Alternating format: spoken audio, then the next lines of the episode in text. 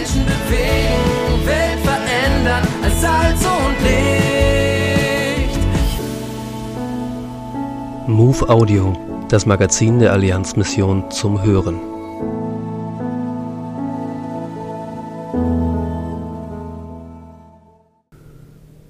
Der Vater, der bleibt. Rose de Jesus ist digitale Missionarin in sozialen Medien. Im Porträt gewinnen wir einen Eindruck von ihr. Missionarin in einem ganz besonderen Land. Es ist multikulturell, altersübergreifend, vielfältig und wird regiert von großen Firmen und ihren Logarithmen. Soziale Medien.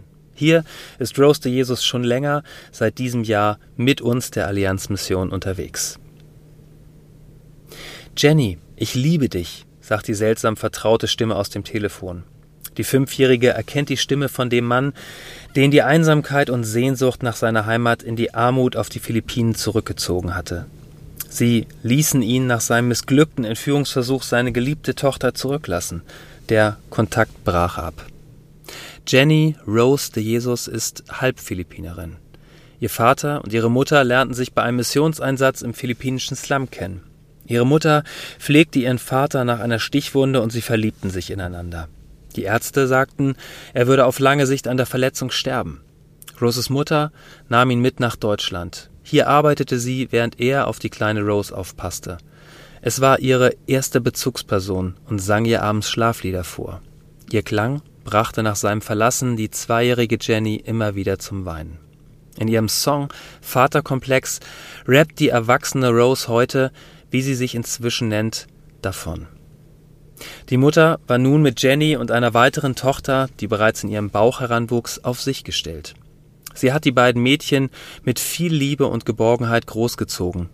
Dennoch fehlte es Rose an einer männlichen Autoritätsperson und die suchte sie in Männern, doch keiner konnte die Lücke füllen. Ihre Mutter hatte sie zwar im christlichen Glauben erzogen und Jenny hatte die biblischen Geschichten, aber sie war davon nicht berührt. Es dauerte eine Weile, bis Jesus ihr Herz eroberte. Rose beschreibt Gott heute so.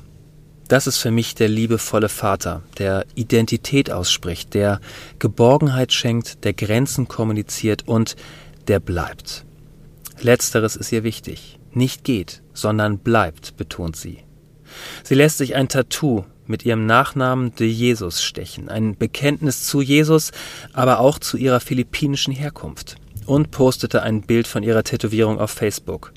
Darauf meldete sich ein fremder Mann. Er könnte Kontakt zu ihrem Vater herstellen, dem seit über zehn Jahren vermissten Papa, der Fremde auf den alten Fotos, der schon tot geglaubte, erlegen an einer alten Stichverletzung aus der Zeit im Slum weit weg.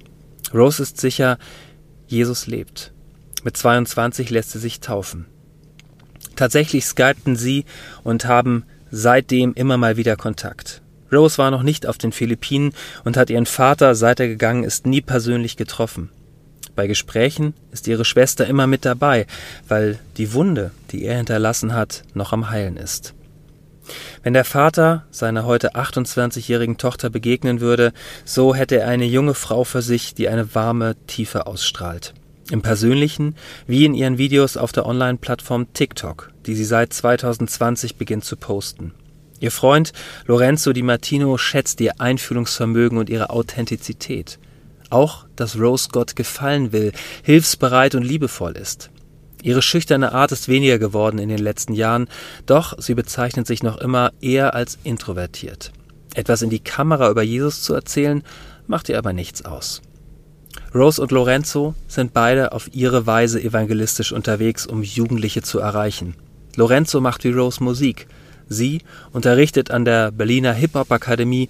Zudem hat sie einen christlichen Shop und postet inzwischen gemeinsam mit ihrer Freundin Marie Rosalie für das Magazin Teensmack auf TikTok. Manche Jugendliche schreiben Rose, dass sie sich zum nun eine Bibel gekauft haben oder zum ersten Mal in einen Gottesdienst gegangen sind. Einige sind zum Glauben gekommen, nicht immer zur Freude ihrer Eltern. Man merkt in dem, wie sie über ihre Arbeit spricht, dass ihr die Jugendlichen am Herz liegen. Nun sind mit ihrer Anstellung bei uns noch einmal neue Möglichkeiten geschaffen, um online in Teens zu investieren. Mit allem, was sie tut, will Rose Gottes Liebe weitergeben. Die Liebe eines Vaters, der bleibt.